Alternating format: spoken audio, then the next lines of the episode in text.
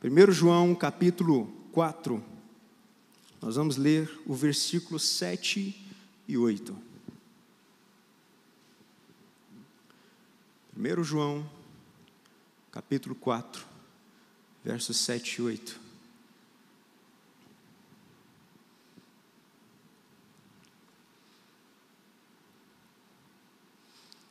O Júnior está por aí? Prega aqui com a gente, meu, por favor. Quem achou diz amém. Bom, a palavra do Senhor diz assim, então, aqui nesse texto: Amados, amemo-nos uns aos outros, porque o amor é de Deus, e qualquer que ama é nascido de Deus e conhece a Deus. Aquele que não ama não conhece a Deus, porque Deus é amor. Vamos repetir essa frase? Deus é, mais uma vez, bem forte. Deus é amor. O título da nossa mensagem hoje é Foi por Amor, tá? que é o tema da nossa conferência de missões, e eu quero falar sobre isso esta noite. Mas antes gostaria de orar com você. Feche seus olhos. Mais uma vez, vamos agradecer ao Senhor. Pai, nós queremos nesta noite, Pai, te engrandecer. Estamos aqui reunidos em nome de Jesus para te agradecer e te louvar, Senhor, por esse culto. Que nesse momento da palavra o Senhor venha falar aos nossos corações, também de forma poderosa, Pai, trazendo entendimento a cada um de nós, em nome de Jesus. Que o Senhor nos permita, Deus, transmitir com toda a graça, com toda a iluminação e com toda a consciência que o Teu Espírito Santo vem trazer sobre nós, as pérolas que estão aqui, Senhor Deus, escondidas na Tua palavra, mas que o Senhor hoje veio para trazer a revelação delas em nome de Jesus. Amém e amém. Bom, queridos, foi por amor. Falar sobre esse tema e lendo e abordando uma carta que foi escrita pelo apóstolo João é muito fácil e seria o mais correto mesmo, até porque João, ele é destacado na Bíblia como apóstolo do amor.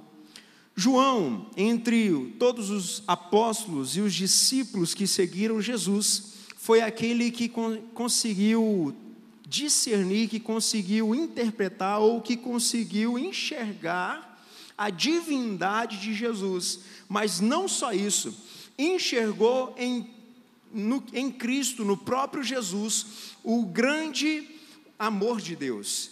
João foi aquele que teve uma, uma experiência diferente.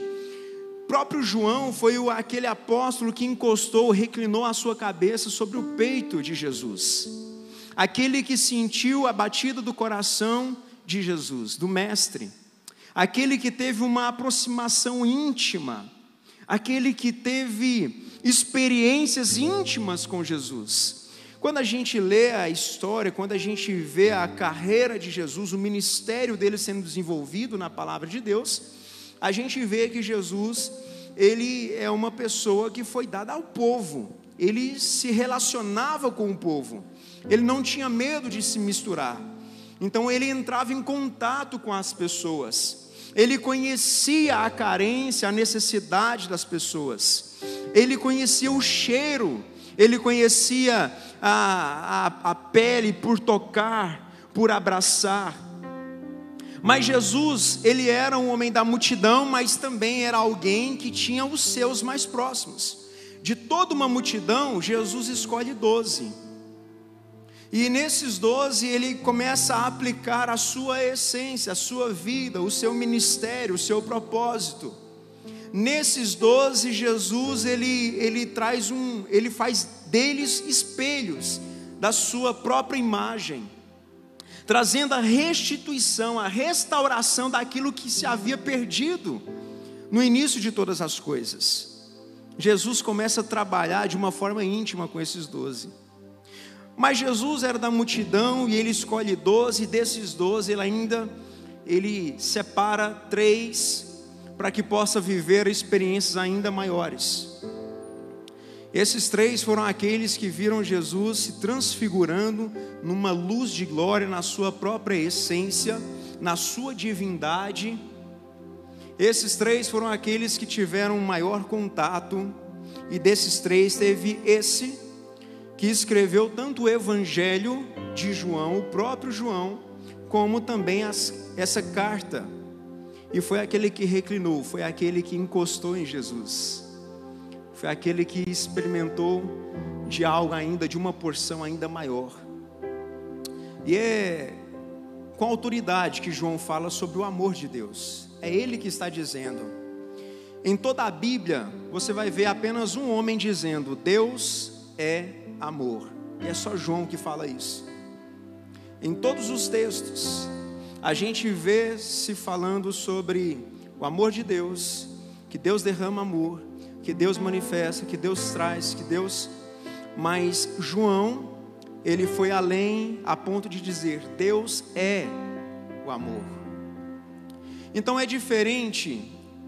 Deus não só dá aquilo que ele tem, Deus ele compartilha daquilo que ele é. Amém? Queridos, e nesse texto eu quero escorrer e quero arrancar aqui desses textos, extrair alguns princípios algumas revelações que o Senhor quer trazer para nós sobre o seu amor. Porque foi por amor que ele fez todas as coisas. Primeiro, foi por amor que Deus criou todas as coisas. Vamos ver isso aqui na palavra? Olha só. No versículo 9 aqui desse capítulo 4, João ele disse assim: "Nisto se manifestou o amor de Deus para conosco, que Deus enviou seu filho unigênito ao mundo, para que por ele vivamos. Então, olha só, foi por amor que Deus criou todas as coisas. A palavra lá em Gênesis, quando fala Deus e disse Deus haja luz, era sobre Jesus que Deus estava falando. Era o próprio Jesus que estava iluminando a vida dos homens. Então não havia possibilidade de vida se não houvesse antes essa luz. Tanto que o livro começa falando que havia, Deus criou os céus e a terra, né, e havia abismo, e havia tudo fora de ordem, mas quando Deus disse haja luz, Ele estava mais ou menos dizendo: haja Jesus, haja vida. E quando João está falando sobre a manifestação do Filho unigênito, é justamente na criação, e isso também ele vai ele vai fortalecer essa ideia, tanto no Evangelho quanto aqui nessa carta no primeiro capítulo também. Porque ele disse: ó, no princípio era o Verbo, o Verbo estava com Deus, o Verbo era o próprio Deus, e ele era o Logos, ele era aquela palavra. Quando Deus estava criando, quando Deus estava manifestando vida, Deus estava era liberando Jesus, era Jesus se manifestando em toda a criação. Então foi por amor. E o amor de Deus, ele está manifestado na sua perfeição. Então, quando eu digo foi por amor que Deus criou todas as coisas, é porque Deus fez com a perfeição dele.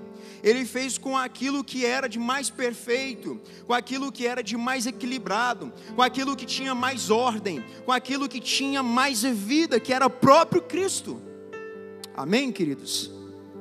Então foi por amor que Deus criou todas as coisas. Deus criou os céus, Deus criou a terra, os animais, criou a minha vida, a sua.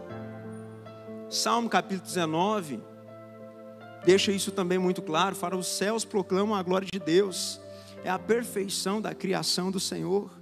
Então tudo manifesta, tudo fala sobre Ele, tudo representa Ele, a sua criação. Quando Ele faz eu e você, a imagem e semelhança, nós somos a imagem e semelhança daquele que é perfeito na sua criação. Só que o homem, por conta do pecado, ele se afasta dessa perfeição, ele cai dessa perfeição, ele se afasta dessa vida, ele se afasta desta luz e automaticamente ele se afasta deste amor.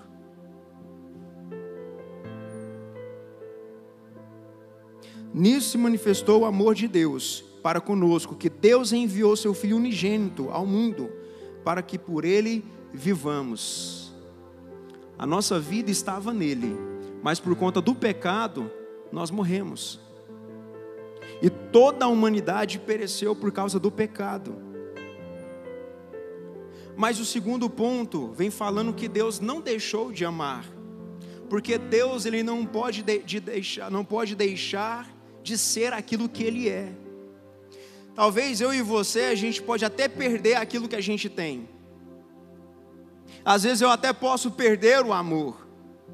Talvez eu até possa perder a esperança. Talvez até possa perder o meu juízo, mas Deus não.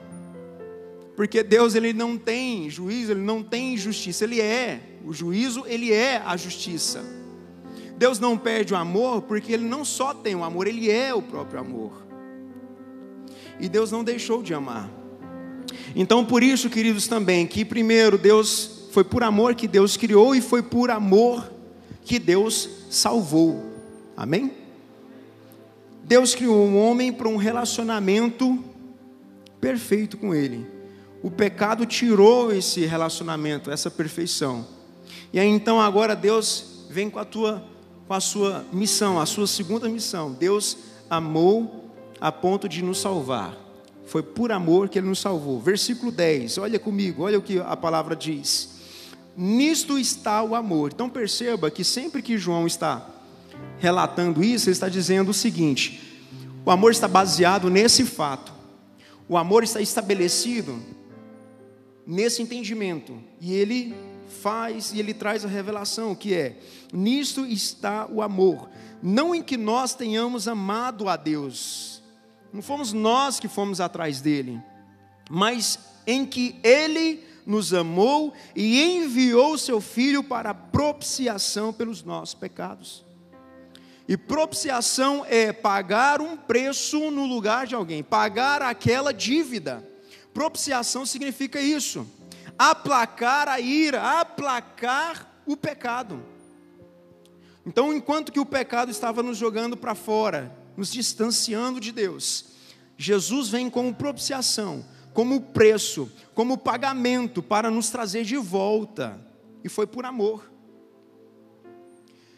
Enquanto que na criação o amor se expressa na perfeição de Jesus, na salvação o amor se expressa na sua negação, na sua abstinência, na sua renúncia. Não que ele nega quem ele é, mas que ele nega os prazeres da vida mas que ele nega, ele nega ser um homem como qualquer outro. Ele deixa de ter os privilégios que ele poderia ter, sendo filho unigênito, não é o que a Bíblia fala? Não, mas ele deixa, então ele se abstém. Ele renuncia. Então o amor se caracteriza na renúncia de Jesus. E nessa renúncia ele sofre, nessa renúncia ele perde, nessa renúncia ele morre. E esse amor, queridos, não alcança só a minha vida e a sua. João capítulo 3, versículo 16, a Bíblia fala: Porque Deus amou o mundo de tal maneira que deu o seu Filho único, para que todo aquele que nele crê não pereça, mas tenha a vida eterna. E continua dizendo, porque não foi para um, para outro, não foi para um escolhido apenas, mas foi para o mundo, foi para todo aquele que nele crer, para todo aquele que enxergar ele como filho, como salvador, como redentor, para todo aquele que olhar Jesus na cruz e também de ver Jesus ressurreto entender que toda essa obra foi por Ele. Então, esse amor ele nos alcança, ele continua nos alcançando todos os dias. Esse amor foi para o drogado, foi para o viciado, foi para a prostituta.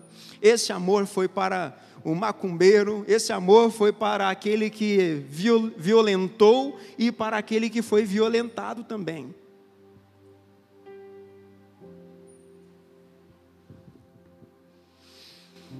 O amor de Deus alcança todas as esferas da sociedade. Às vezes a gente se julga muito bom, Não, Deus me amou porque eu sou bom. Deus me amou porque eu, eu realmente precisava, mas tem gente que não precisa desse amor. Aliás, nem pode receber esse amor de Deus. Então, às vezes, a gente acaba sendo muito egoísta com um amor que não pertence a mim. Acabo sendo egoísta com um amor que não, que não é meu. Eu apenas sou alvo dele. Você é apenas alvo. Mas esse amor ele se constituiu na renúncia de Jesus. Jesus deixou tudo. A Bíblia falou que ele, sendo Deus, não usurpou usar dos atributos de Deus.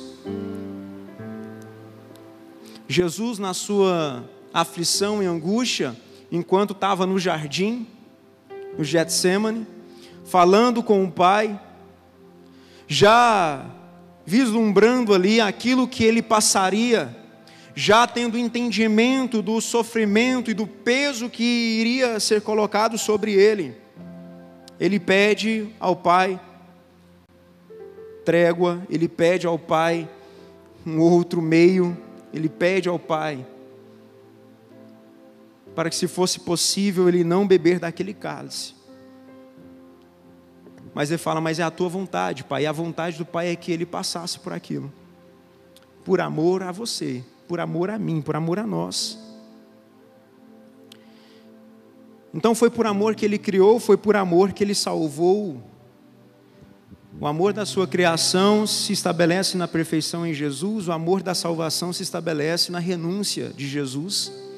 E terceiro, foi por amor que ele nos chamou. Leia comigo o versículo 3, versículo 13, capítulo 4 de 1 João. A palavra diz: Nisso conhecemos que estamos nele, e ele em nós, pois que nos deu do seu Espírito. Olha que coisa linda. E esse amor se constituiu dando o melhor dele dando do seu próprio espírito, colocando o seu próprio espírito em nós. E aí a Bíblia continua dizendo: E vimos e testificamos que o Pai enviou seu Filho para salvar o mundo, ou para ser o Salvador do mundo. Qualquer que confessar que Jesus é o Filho de Deus, Deus está nele e ele em Deus. E nós conhecemos e cremos no amor de Deus que Ele tem em nós, que Ele tem por nós. Deus é amor, e quem está em amor está em Deus. Então a gente olha para o texto e fala assim: aqui está falando aqui no versículo 15 que qualquer que confessar Jesus, Deus já está nele. Então pronto, Jesus é o Filho de Deus. Pronto, Deus está em mim. Se a gente ler aqui um capítulo antes, João ele vai explicar isso aqui melhor. Primeiro João ele fala o seguinte: fala irmãos, eu não vos trago um novo mandamento mas um mandamento antigo. Mas na sequência ele fala assim: aliás, antes dele dar a sequência, ele diz: Eu trago aquilo que vocês já ouviram. Acompanhe, olha aqui, versículo 7 de, do capítulo 2. Capítulo 2, versículo 7. Irmãos, não vos escrevo um mandamento novo, mas um mandamento antigo que desde o princípio tivestes. Esse mandamento antigo é a palavra que desde o princípio ou Fala, igreja, que desde o princípio ouvistes. E aí ele continua: outra vez vos escrevo um mandamento novo. Parece um paradoxo, né? Parece uma loucura. Ele está falando que não vai escrever algo novo, mas é algo antigo. Mas na sequência ele diz: outra vez vos escrevo um mandamento novo, que é verdadeiro nele e em vós. O que João está dizendo aqui, irmãos, é que esse mandamento, o que ele está dizendo, o que ele está falando é que agora se cria uma conexão entre o que foi ouvido e o que agora está sendo praticado. Entre o que nós conhecemos pelo ouvir e uma conexão com aquilo que agora nós vivemos dentro de nós. Porque agora o Espírito não só age fora do homem, o Espírito não só age agora através dos meios e das circunstâncias. Agora o Espírito Santo ele age dentro de nós, ele age, age dentro de mim e dentro de você.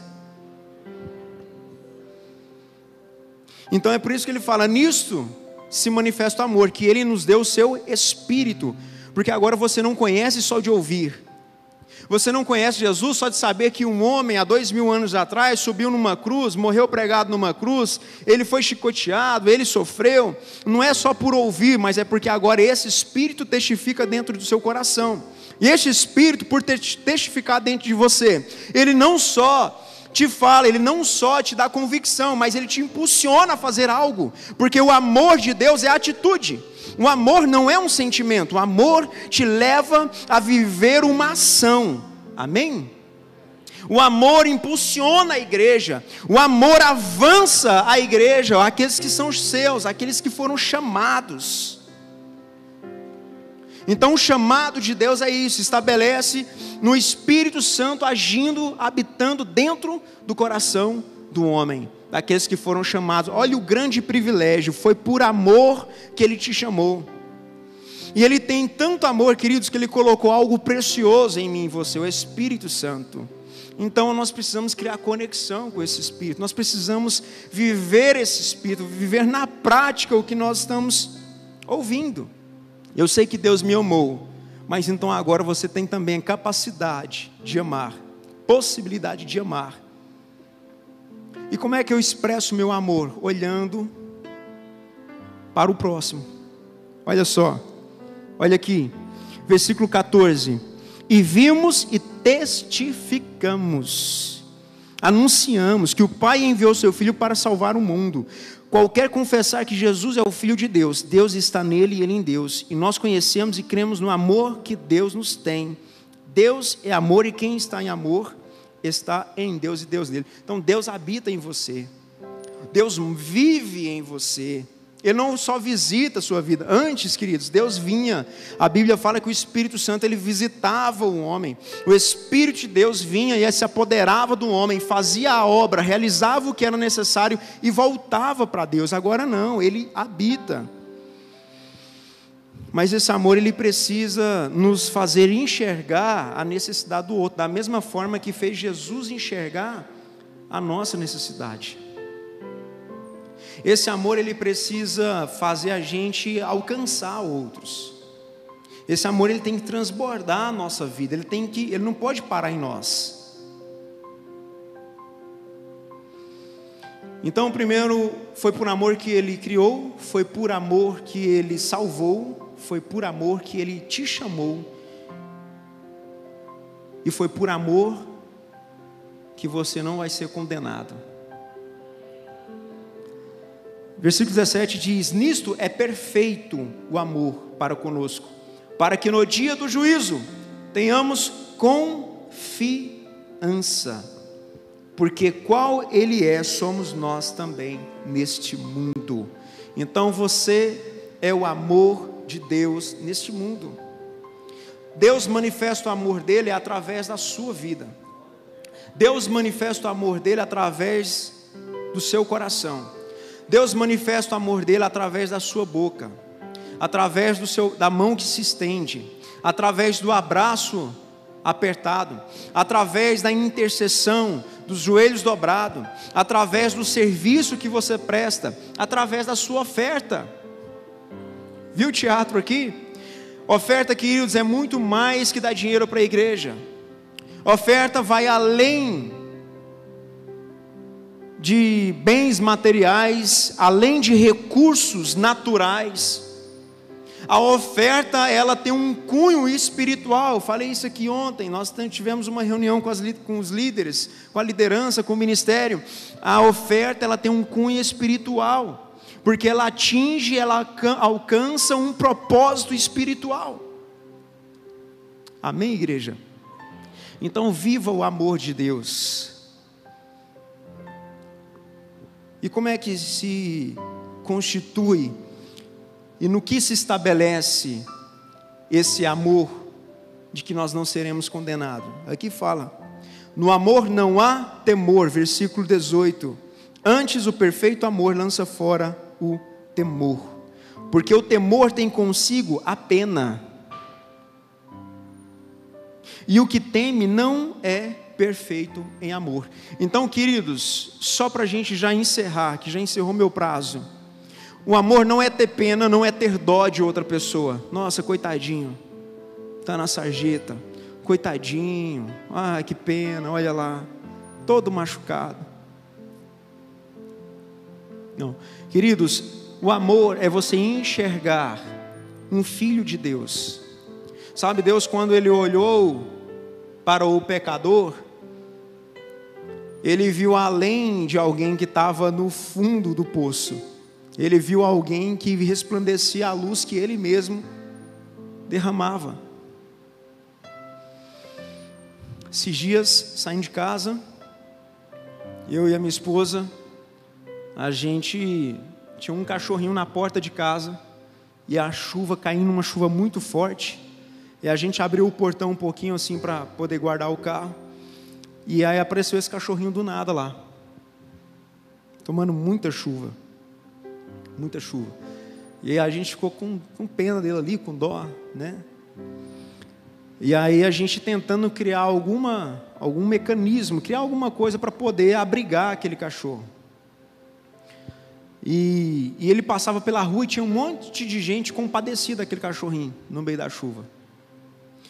E aí depois eu tive que sair, entrei no carro, saí.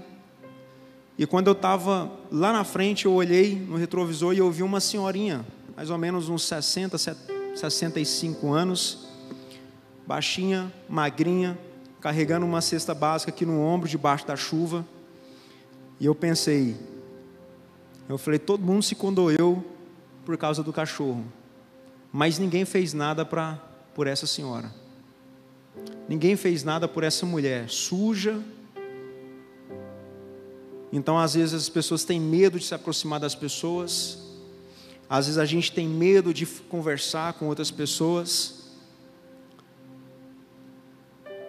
Então, queridos, não tenha medo das pessoas. Não tenha medo, não tenha pena, não tenha dó de ajudar. Não é pela dó, não é pela pena, é pelo amor.